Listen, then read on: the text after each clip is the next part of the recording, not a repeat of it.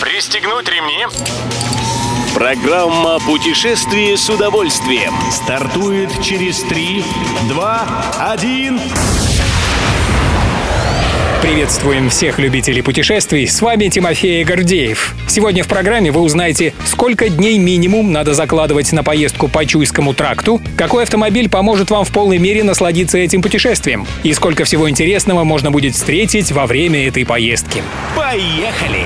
Чуйский тракт – трасса особенная. Когда-то здесь проходил Мунгальский путь, по которому туда-сюда возили товары между Россией и Китаем. А теперь это один из самых красивых автомобильных маршрутов. Путники то и дело тянутся за своими фотокамерами, восхищаясь здешними пейзажами, и увлекательно проводят время, заезжая в окрестные города и селения. Едем дальше. Путешествие по Чуйскому тракту лучше планировать на период с июня по сентябрь. Протяженность трассы более 900 километров, но можно обойтись и ее исторической частью. Это километров 600 будет. Одолеть их без проблем вам поможет кроссовер Mitsubishi ASX, произведенный в Японии и при этом адаптированный под самый популярный в России бензин АИ-92.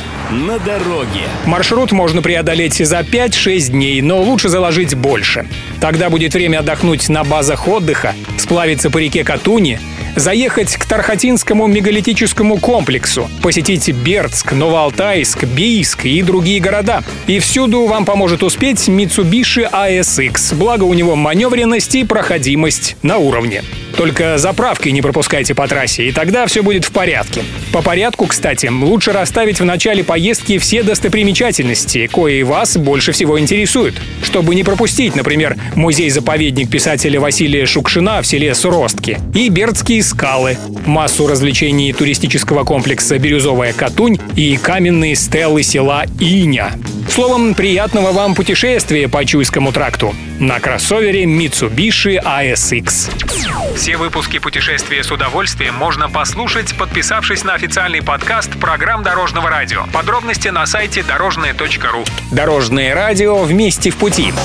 Программа «Путешествие с удовольствием». По будням в 14.30. Только на Дорожном радио.